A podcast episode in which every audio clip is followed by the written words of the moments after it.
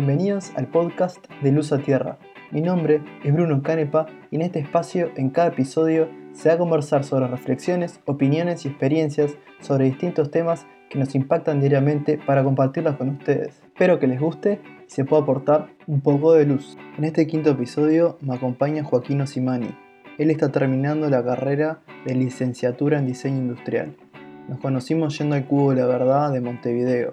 Él es un gran activista que demuestra pasión por lo que hace y por tratar de lograr que este mundo sea un mejor lugar. Acá conversamos sobre la importancia de que la economía se transforme en una circular, su vínculo con el zero waste, qué hábitos podemos generar para mejorar nuestra relación con el planeta y el impacto que tiene nuestra alimentación en este. Bueno, Joaco, muchas gracias por tomarte el tiempo de tener esta conversación conmigo. gracias a vos por la invitación y por, por este espacio de, de, traer a gente con temas para hablar y para reflexionar. Está muy bueno eso. Bueno, Malera. Bueno, me gustaría comenzar eh, con saber cómo comenzó tu interés eh, por lo que estudias eh, en tu carrera.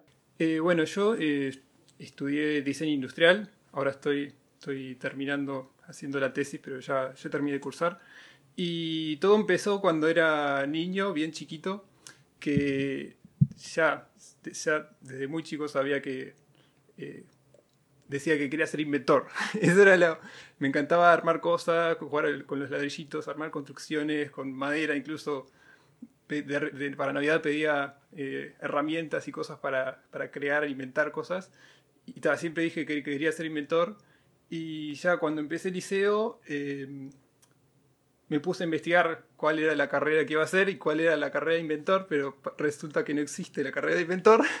Pero lo más parecido que encontré era el diseño industrial y tal, cuando, cuando conocí esa carrera y todo lo que, lo que tenía, me di cuenta que era exactamente lo que, lo que yo quería y lo que siempre me gustó hacer. Sí, me pasó eh, parecido, o sea, me gustaba hacer eso, pero le fui por otro lado, fui, yo fui por el software. virtual. Lo mío es más físico Exacto. y lo tuyo más virtual, claro. Eh, sí, no, y que a lo largo de la carrera fui aprendiendo un montón de cosas que, que no tenía idea que el, que el diseño tenían que ver y, claro, cada vez me gustaba más porque vi que el potencial que tenía el diseño para resolver problemas, eh, tanto para la sociedad, para el medio ambiente, un montón de cosas que, que yo no tenía idea, entonces también aprendí muchas cosas de, sí, de problemas sociales y económicos y medioambientales que, me empezaron a apasionar más y así fue como conocí a, la economía circular, que es algo que, cuando lo, di en la facultad me, fascinó y ya supe que, que, algo de eso quería dedicarme. Sí, eh, yo también por, la parte de economía circular y ambientalismo y, arranqué por el, con el tema del veganismo, ¿no? Eh, empezando a estudiar, informarme de, de, cómo nuestros hábitos, costumbres, acciones eh, impactan en, en, nuestro entorno y no solo en nuestra salud, sino que en la salud del planeta eh, y ahí fue cuando me di cuenta de, todo lo malo que estamos haciendo. Y, si pudieses definir con tus palabras eh, qué es la economía circular y, por qué crees que es importante que nuestra economía funcione de esa forma. Eh, bueno, quizás antes de explicar la economía circular, primero capaz que explico lo que es la economía lineal, que es el sistema que cómo funciona ahora, que básicamente es tomar recursos del medio ambiente, procesarlos, venderlos o usarlos eh, para la sociedad y después cuando eh, ya no se puede usar más ese producto, eh, tirarlo y desperdiciarlo nuevamente al medio ambiente. Y eso genera mucha contaminación tanto en la extracción de, materiales que son finitos y después también contamina al desperdiciarlos y tirarlos nuevamente al medio ambiente y, y sí, eso genera, o sea, por donde lo mires, eh, no tiene mucho sentido y es totalmente algo poco sostenible y recién ahora nos estamos dando cuenta que, que, esto no, no puede aguantar mucho más y que tenemos que empezar a hacer eh, cambios al respecto. Y la economía circular justamente eh, nace como respuesta a eso, o de la conciencia de la problemática que genera la economía lineal, nace la economía circular que lo que busca es eh, utilizar eh, los materiales y la materia prima que ya tenemos y eh, mantenerla en, el ciclo de, la economía de la producción y el consumo sin necesitar eh, seguir extrayendo recursos de la naturaleza y tampoco sin necesidad de eh, volcarlos nuevamente al, finalizar el ciclo de vida del producto. Entonces es un sistema mucho más lógico y más sostenible que básicamente replica cómo funciona la naturaleza misma, que todo es un ciclo que la vida después se muere y, esa muerte eh, se descompone y pasa de vuelta a formar parte de la vida y así sucesivamente en un ciclo que casi infinito. Eh, entonces, cuando llegamos los humanos, y en especial con la revolución industrial, ahí fue realmente cuando empezamos a romper ese ciclo como natural y a crear un montón de cosas que no existían y que no, no conjugaban con cómo funcionaba el mundo.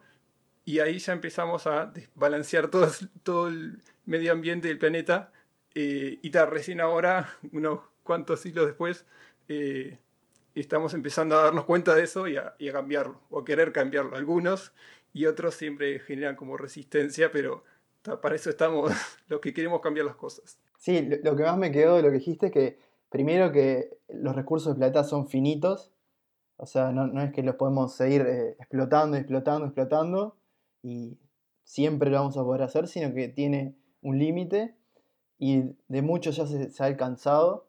Eh, y también otra cosa que, me quedo que es, sostenible en el tiempo, esta economía, ¿no? Eh, ¿Te animás a explicar qué es sostenible? Porque creo que a veces, muchas veces se confunde con sustentable o, con otros conceptos. Sí, hay, hay varios conceptos relacionados a lo sostenible, lo sustentable, eh, pero se podemos hablar de sustentabilidad más en el medio ambiente, que, sí, que significa que podemos mantener los ecosistemas eh, de forma sustentable o sostenible como ya venían siendo, pero también está la sustentabilidad eh, social, económica, la sostenibilidad en sí son como muchos conceptos, pero creo que la economía circular eh, puede como abarcar todos ellos y cuidar de todos ellos, porque, por ejemplo, algo que también tiene que ver con la economía circular que no se habla mucho, es el tema de la extracción de los recursos, que si vemos a lo largo de la historia, siempre eh, hubo temas de explotación eh, humana, tanto humana como ambiental, y siempre los, los, más, eh, los más privilegiados con más poder oprimieron a los menos, situaciones menos poderosas, menos, más vulnerables, para extraer, por ejemplo, el oro de en Latinoamérica o en África o el petróleo, o sea, siempre fueron motivos de guerras y de conflictos políticos y, y, de problemas sociales tremendos como de pobreza y de explotación infantil y de explotación de, bueno, de, todo, tipo de gente, que eso también tiene que ver con la forma en que eh, obtenemos los recursos y de tener como el objetivo siempre como el dinero y el poder y no alcanzar una, una sustentabilidad para todos donde todos podamos vivir bien sin tener que explotar a otros. Entonces también tiene que ver con esa eh, sostenibilidad en el tiempo y ese bienestar para, para, para, los humanos también y para el medio ambiente y los, el resto de los animales. O sea, eh, busca como, o por lo menos como yo lo quiero hacer es buscar como un equilibrio y un, y, un bienestar para todos. Claro, es que el tema no está, eh, está mal usar los recursos de, que hay en la tierra, sino la, la, explotación, o sea, siempre querer eh, aprovechar al máximo para, que, para poder sacar plata. Creo que ahí está el problema, ¿no? Porque si los usamos de una forma que, se puedan sostener en el tiempo, que es sostenibilidad, eh, creo que los podríamos usar perfectamente, pero siempre está esa parte de avaricia que, tiene nuestra especie, que termina que, haciendo que todos lleve a catástrofes naturales, como ya se vienen eh, alertándose hace tiempo ya científicos, expertos, con estudios, lo vienen diciendo, y como que los más poderosos que son los que están haciendo plata, no, no, están escuchando eso porque no les interesa. Sí, quizás eh, cambiar su forma de, producir, digamos, es muy costosa cambiarse a una forma que sea más sostenible y por eso no, quieren llegar a, tomar esa decisión. Como vos decías, no, es solo la parte del medio ambiente, sino que la economía eh, tiene que, que poder sostenerse. Bueno, y ¿Qué es, es, el concepto de zero waste? Que es algo que se, ve mucho y quizás mucha gente se confunde eh, que sé que está como, no sé si está de moda, pero es algo que se lee mucho y cómo se vincula con, con todo esto de la economía circular. Eh, sí, por suerte es algo que, que, se está escuchando cada vez más y con todo esto también de las redes y es como que se empieza a hablar y bueno, el Zero Waste es, es una, un estilo de vida o un objetivo que eh, algunas personas se, se, lo proponen para reducir al, digamos, al máximo el desperdicio o los desechos que causan en, en, su vida con su consumo. Entonces, eh, es distinto a la economía circular en cuanto que el, la economía circular lo que busca es cambiar todo el sistema en sí eh, como una solución mucho más eh, global y más grande.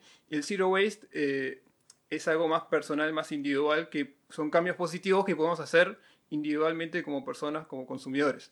Pero creo que se pueden complementar eh, totalmente, ya que cuanto más personas que, que busquen el Zero Waste o que eh, tiendan a eso, eh, más empresas y, y, y, los gobiernos y todos van a, a, a empezar a, a, escuchar a esa gente y a, concientizar sobre el tema y cada vez más eh, ir tra transcurriendo hacia una economía circular. Porque esto no es un cambio de un día para el otro, no es que, bueno, hoy se declara que a partir de ahora estamos en una economía circular, sino que es nada, nada que ver, es todo lo contrario porque requiere de muchísimos cambios en cómo, no solo cómo producimos, sino que cómo consumimos y cómo después todo lo que consumimos vuelve al ciclo, porque ahora en esta economía lineal en realidad es muy fácil, porque uno produce, capaz que vienen desde China, traen un barco y después lo tiramos acá y, y es como muy fácil de, manejar todo eso. Pero una economía circular tiene sus complejidades, ya que todos formamos parte y todos somos responsables, desde el que produce, el que extrae la materia, los gobiernos, eh, las instituciones y los consumidores mismos, para que ese sistema funcione. Porque por más que una empresa tenga un objeto pensado perfectamente circular, después si yo lo agarro y lo tiro al mar, eh, ya perdió todo el, ese ciclo, ya se rompió. Y entonces por eso los consumidores también tenemos que ser eh, parte de ese cambio y generar conciencia y, y, comprometernos a ese cambio. Entonces por eso el Zero Waste también eh, es importante que ya se empiece como a tener hacia eso desde los consumidores porque en una economía circular hay cambios de hábitos que vamos a tener que hacer que son desde abajo y, no todos desde arriba. O sea, son todas las partes involucradas. Exacto, sí. Eh, son, son como son complementarios, ¿no? O sea, lo que podemos hacer individualmente es, bueno, tratar de ir a, a lo que es zero waste. Eh, si bien está todo empaquetado en plástico en los supers, o sea, todo viene, hay que comprarlo con bolsas y por temas de higiene también ¿no? y, y por otras razones. Eh, pero sí, o sea, me gustó esa palabra que usaste, o sea, eh, la economía circular lo, busca desde arriba resolver, como de la forma sistemática, y, y Zero Waste es como una forma individual, porque a veces eh, sentimos que el problema es muy grande, ¿viste? Y como que desde nuestra posición no podemos hacer mucho, pero la realidad es que, como os decía, si nosotros empezamos a, forzar a que las industrias, sea, comprando, nosotros con nuestro, con nuestro poder de compra, empezamos a elegir productos que no están eh, envasados en plástico o que son mejores para el, medio ambiente y los ecosistemas, la realidad es que las empresas van a tender a vender eso y como vos decías, no es algo que pase de un día para el otro. Y sé que la, las empresas usan un concepto de greenwashing, no sé si lo que, que querés explicar. Sí, eh, eso claro, como con todas las tendencias que van apareciendo, siempre hay gente que eh, se une a la tendencia y, y, intenta generar cambios positivos y, y aportar a, ese, esos nuevos cambios. Y hay otros que eh, lo van a ver como una oportunidad para seguir en el mismo sistema de eh, ganar más plata y ganar más popularidad o lo que sea. Eh, entonces sí, con todo esto de Zero Waste y la economía circular también aparece el greenwashing, que eso significa que son empresas que ven esto como una oportunidad de negocio, pero en vez de utilizar el adaptarse a este tipo de sistema circular, siguen utilizando su mismo sistema lineal, pero por ejemplo te ponen en el packaging, el paquete todo pintado de verde, todo re lindo, así con, te ponen eco-friendly o te ponen palabras así como eh, que suenan re lindo y vos como consumidor ves en el súper un, un, coso todo verde con hojitas, todo re lindo, y decís, ay, yo quiero comprar esto porque estoy aportando al planeta, pero en el fondo en realidad ese producto capaz que ni sabes de dónde, cómo lo producieron, con qué materias primas, y, después se lo vas a tirar en la basura y va a contaminar con cualquier otro objeto. Entonces sí, hay que tener como cuidado con, con es la gente que se aprovecha del, de todas estas tendencias que son muy positivas, pero que la usan con fines, eh, digamos, para lucrar o, bueno, cualquier otro fin, que no sea el de realmente estar comprometidos con, la causa de la circularidad y la sustentabilidad.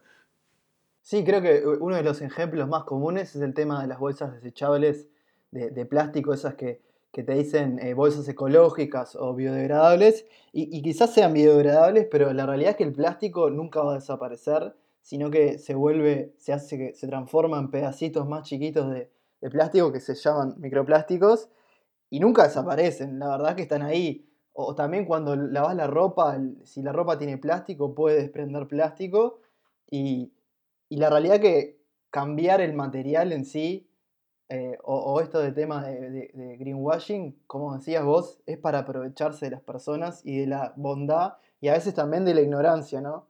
Eh, no, no como algo malo, sino que la realidad es que no todos tenemos por qué saber sobre estos temas y que uno a veces confía eh, en, la empresa que está vendiendo las cosas, ¿no? Y siempre hay un tema económico de fondo. Sí, sí. Y bueno, en cuanto a eso, ahora que mencionaste el tema de las bolsas, eh, bueno, esa es una, por ejemplo, una de las iniciativas que están, que, están empezando a aparecer y que ya muchos países están prohibiendo las bolsas de, un solo uso, eh, que eso está buenísimo y es como que va tendiendo hacia ello. Pero yo lo que veo es que mucha gente siente que, no sé, por llevar una bolsa recicla, reutilizable de tela, eh, ya está haciendo como salvando al planeta. o sea, nuevamente, hay como muchas formas que podemos mentirnos a nosotros mismos pensando que ya estamos haciendo suficiente, pero en realidad usar una bolsa reutilizable es lo mínimo que podemos hacer. Eh, y bueno, otra cosa, en cuanto decías lo de los plásticos, de las bolsas biodegradables, y el tema de los plásticos en sí es muy complejo y en realidad el problema no es el plástico, sino que el uso que le damos y, y, si cómo lo procesamos o, dónde lo tiramos. Porque el plástico en sí es un material eh, que es muy genial. O sea, como diseñador industrial eh, es uno de los inventos más geniales de la humanidad el problema, como muchos de los inventos de la humanidad, es que eh, los usamos eh, irresponsablemente. Entonces, eh, dentro de la economía circular, el plástico existe, es un material que se puede usar, pero el, tema es saber cómo manejarlo y que luego de su vida útil se recicle o, se biodegrade, porque ahora también están apareciendo los plásticos biodegradables que son a base de, de plantas, por ejemplo, que eso es toda una rama que que está apareciendo ahora en la investigación, que está buenísima porque eh, no requiere el petróleo para producir el plástico y después se pueden compostar. Pero, eh, claro, todo requiere de un proceso y de su ciclo eh, bien pensado, bien organizado, porque incluso muchos plásticos biodegradables o compostables se tienen que compostar en determinadas condiciones. Entonces, eso también es un tema de greenwashing que está pasando, que las bolsas compostables, por ejemplo, por más que sean a base de plantas y son compostables, si vos lo tiras en cualquier lado, no se va a compostar eh, así por sí solo o va a demorar mucho más porque requiere determinada temperatura, determinada humedad, determinadas condiciones eh, en un compostaje industrial que eh, no se está haciendo o si lo tiras en cualquier lado no se va a hacer. Entonces por eso hablo de esto de, de, greenwashing y de conocer que nosotros como consumidores no es que, ah, está, es compostable, la uso y la tiro y ya está. No es, como, estamos yendo hacia eso y, está bueno que empiecen a aparecer eh, plásticos compostables, pero siempre hay que saber y ser conscientes de eh, dónde termina ese plástico y si realmente va a terminar compostado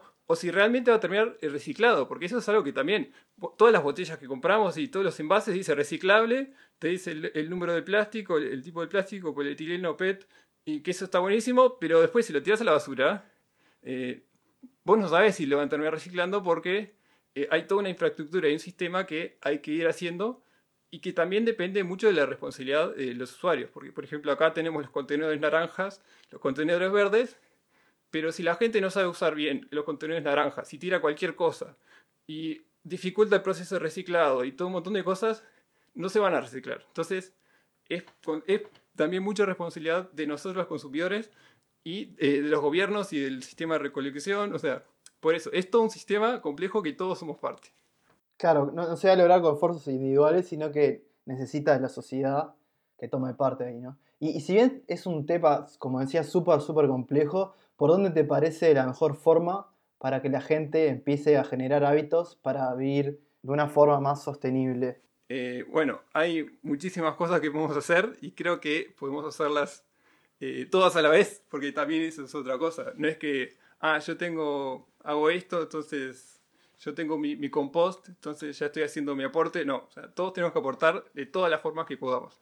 Entonces, una básica es dejar de consumir cosas que no necesitamos. Que es el consumismo que hay ahora es increíble, que compramos cosas que eh, lo vemos y, decimos, pa, yo quiero eso, ah, qué lindo el nuevo iPhone, qué lindo esa ropa, y lo compramos y después a, a, los dos días ya, ya se te pasó todo el entusiasmo y ya es un producto más que tenés en tu casa que está lleno de productos. Y, y tal, entonces esa es la lógica del consumismo, que, del capitalismo, que, es comprar, comprar, comprar, pero en una economía lineal eso no está bueno. Eh, bueno, y en una economía circular creo que tampoco sería muy, eh, muy, muy bueno comprar y comprar sin, sin ningún sentido para nuestras vidas. Entonces, si lo primero es eso, ser conscientes de si realmente necesitamos las cosas y, comprar cosas nuevas, o si lo que ya tenemos es suficiente y, podemos ser felices y tener vidas buenas con lo que ya tenemos. Entonces, eso sería un primer, eh, cosa, un primer punto a considerar. Y después, bueno, tal, el usar bolsas eh, reutilizables es lo básico.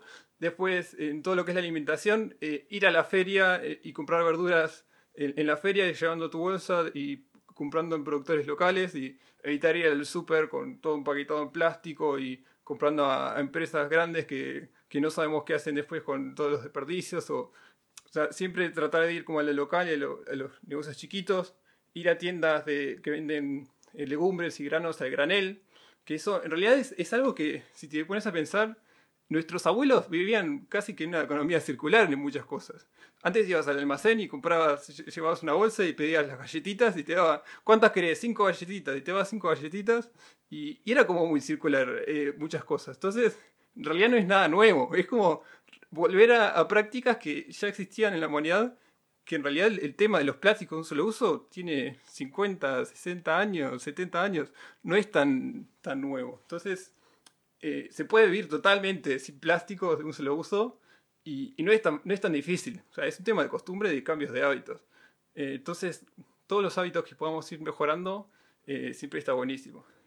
Y después, otro tema súper importante que creo que es el mayor aporte que podemos hacer para los temas de, medio ambiente y, de, especialmente el calentamiento global es transcurrir y pasarnos una dieta basada en plantas que esto es algo que eh, nadie lo habla, o sea, se habla muy poco, menos en Uruguay, que es país ganadero y del asado y de, eh, y las vacas, que, que si yo, incluso yo, lo descubrí buscando un tema para mi tesis, que yo, como, como estaba muy metido en el tema de sustentabilidad, dije, voy a hacer tremenda tesis, voy a buscar el, el, problema más grande que pueda solucionar eh, para la sustentabilidad y todo, y yo, investigando, descubrí eso que nunca nadie, ni en la carrera, ni en la escuela, ni en el liceo, ni en ningún lado me habían dicho.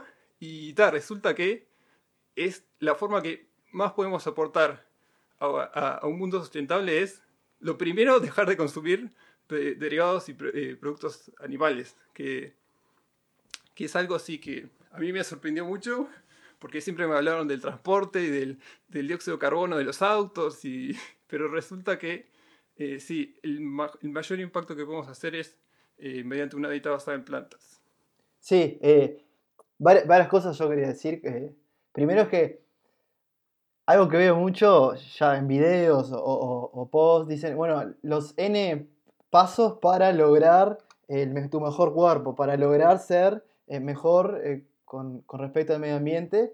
Y, creo que no es algo de tres pasos y, y, lo lográs, sino que eh, eso, eso de querer hacerlo simple, de querer hacerlo fácil, nos trajo hasta donde estamos ahora, ¿no? Porque todo, queremos todo fácil, ahora podemos comprar por internet y nos llega todo a nuestra casa. E, es, e, eso de estar más cómodos, querer más, eh, querer consumir más, querer tener todo lo último, lo, de última tecnología, lo, que está más de moda. Lo, más importante, además, ahora voy a lo del tema de la, la alimentación basada en plantas, es informarse, ¿no? No, no, no quedarse con, lo que ves en la tele o, encontrás ahí nomás en, las redes, porque muchas veces hay, hay empresas atrás de eso que están manipulando la información que, muestran para hacer, hacerlo ventajoso para cierto lado, y la realidad es que termina siendo lo peor, y ya ha pasado con muchas cosas, ¿no? Pero creo que lo esencial eh, es que cada persona comience a cuestionar sus hábitos, lo que consume y lo que desecha, y entender que cada vez que, compramos algo, estamos de cierta forma votando para que ese producto se siga produciendo. Y con respecto a la, dieta, sí, es, lo que hacemos todos los días, ¿no? Comemos 3, 4 veces por día, tiene más impacto, como os decías. Y yo, por ejemplo, tengo acá unas estadísticas anotadas. Ah, yo también tengo. Tax, si quieres decirlo vos, entonces. Eh, sí, por ejemplo, ahora que, para mi tesis decidí estudiar el veganismo en Uruguay y todas las implicancias que tiene, tanto desde lo social, lo medioambiental, lo económico.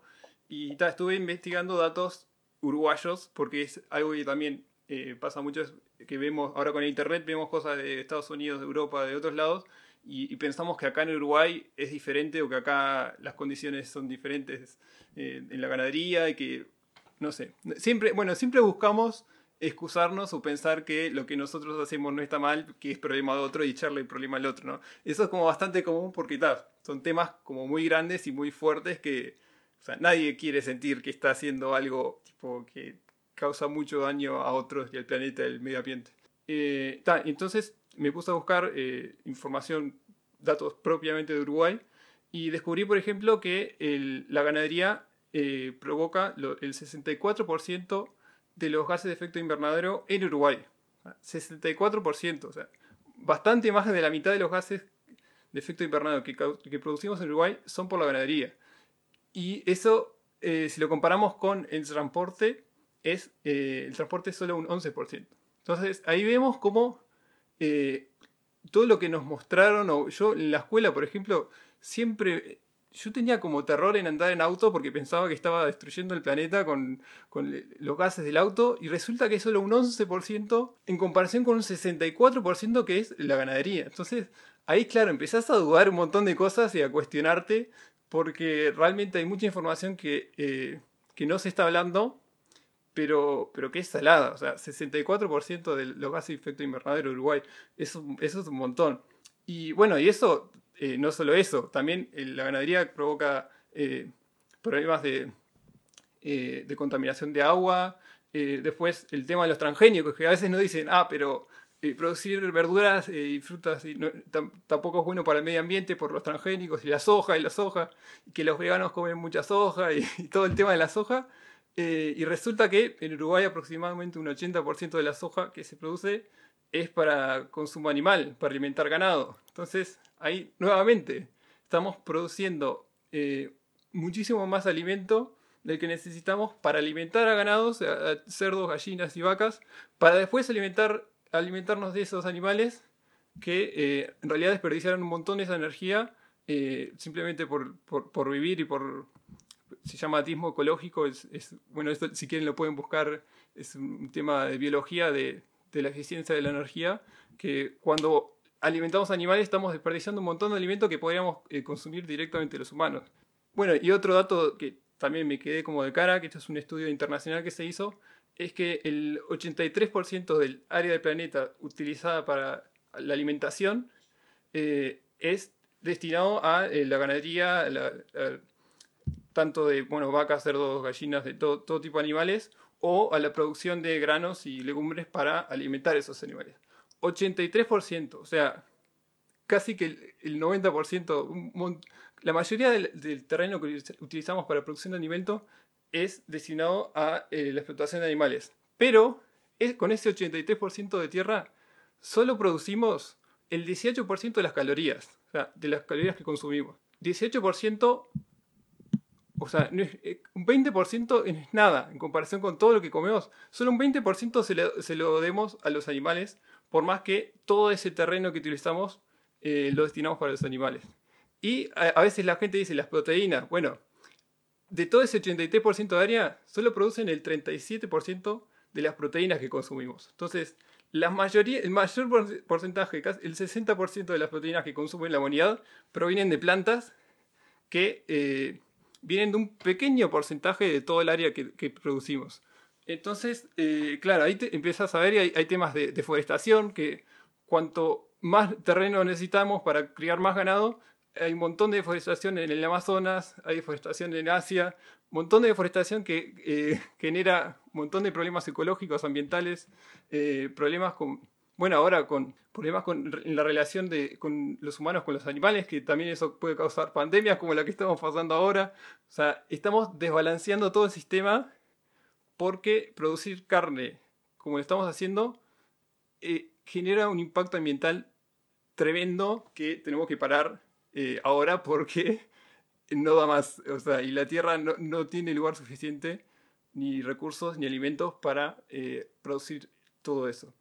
Y al mismo tiempo, bueno, está el tema ético, que ahí ya ni que hablar, eh, que ya lo hablaron en el primer capítulo, que ese es otro tema que ya creo que simplemente por temas éticos creo que está bueno dejar de consumir animales. Sí, hay otros problemas que ya extienden a, lo que sería el impacto en el medio ambiente, sino por, ejemplo el problema del hambre, que con todas esas estadísticas que decís, no es un problema de, escasez, de que no producimos lo suficiente, sino una cuestión de inequidad y ineficiencia del uso y distribución de los recursos, ¿no? Porque si hacemos tanto esa pérdida de, energía, como se estás diciendo, todo ese alimento se lo podríamos dar a las personas que no tienen comida y sacarían muchos problemas. Hay una estadística que, que dice si toda la, carne que consume Estados Unidos se la diéramos a la gente que no tiene para comer, sacaría la, hambruna mundial. Entonces, hay, problemas que uno no puede creer por eh, plata, que es lo, que, siempre está, atrás. Y, hay unos datos eh, de estadística que también quería decir, por ejemplo, lo que, el agua que, consume o que, conlleva hacer una hamburguesa son 3.000 litros y vos con 1.500 litros te duchás durante un mes.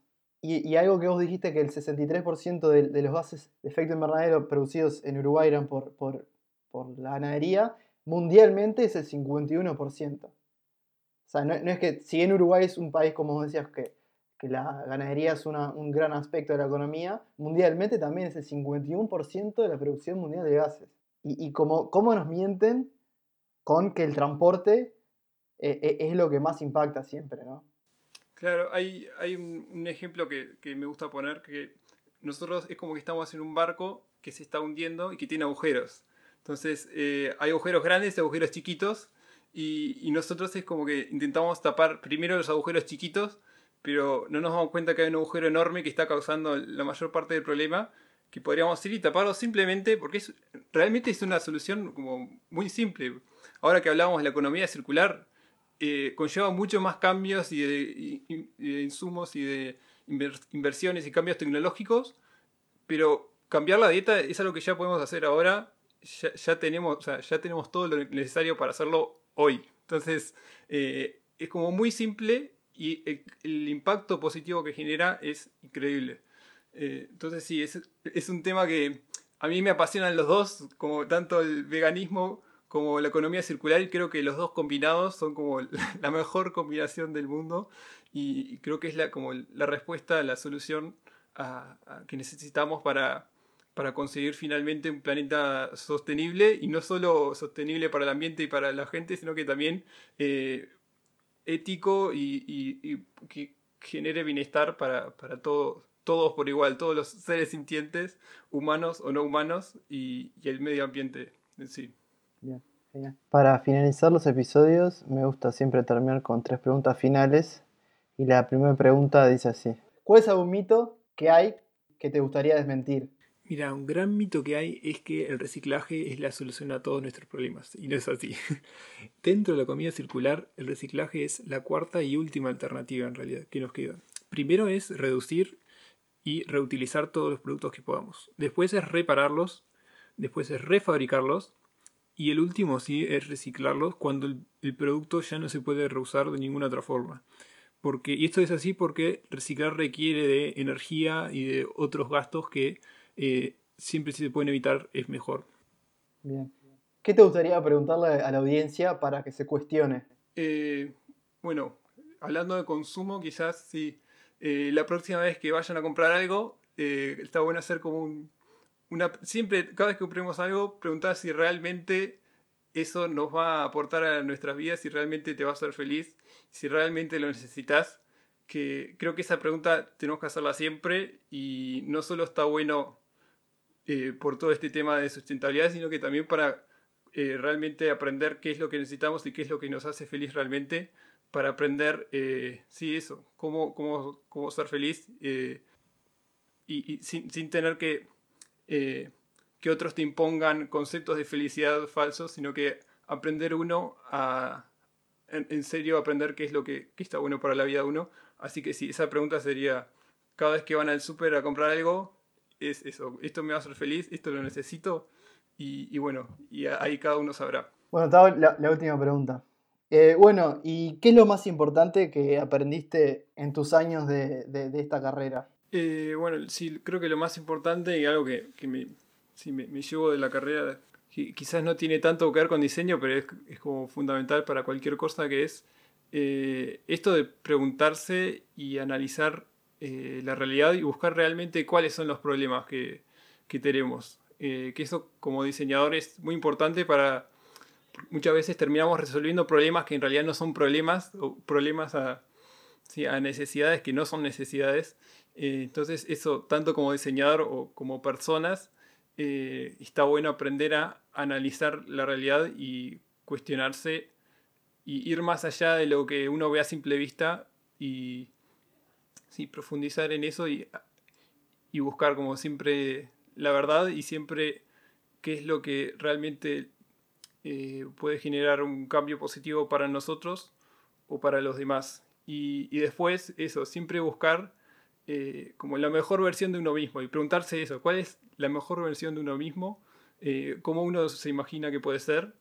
Y trabajar hacia ello. Y no, tener miedo de qué es lo que te dice la sociedad o qué es lo que te enseñaron en instituciones o, en los medios, sino que reflexionar sobre eso personalmente y como trabajar hacia eso y hacer la mejor persona que uno, la mejor versión que, que uno mismo puede, puede imaginarse. Bien, genial. Bueno, Joaco, eh, muchas gracias por de nuevo por tomarte el tiempo y eh, conversar conmigo y bueno, enseñarme muchas cosas. Eh, te lo agradezco, ¿verdad? Gracias a vos. Bueno, nos vemos.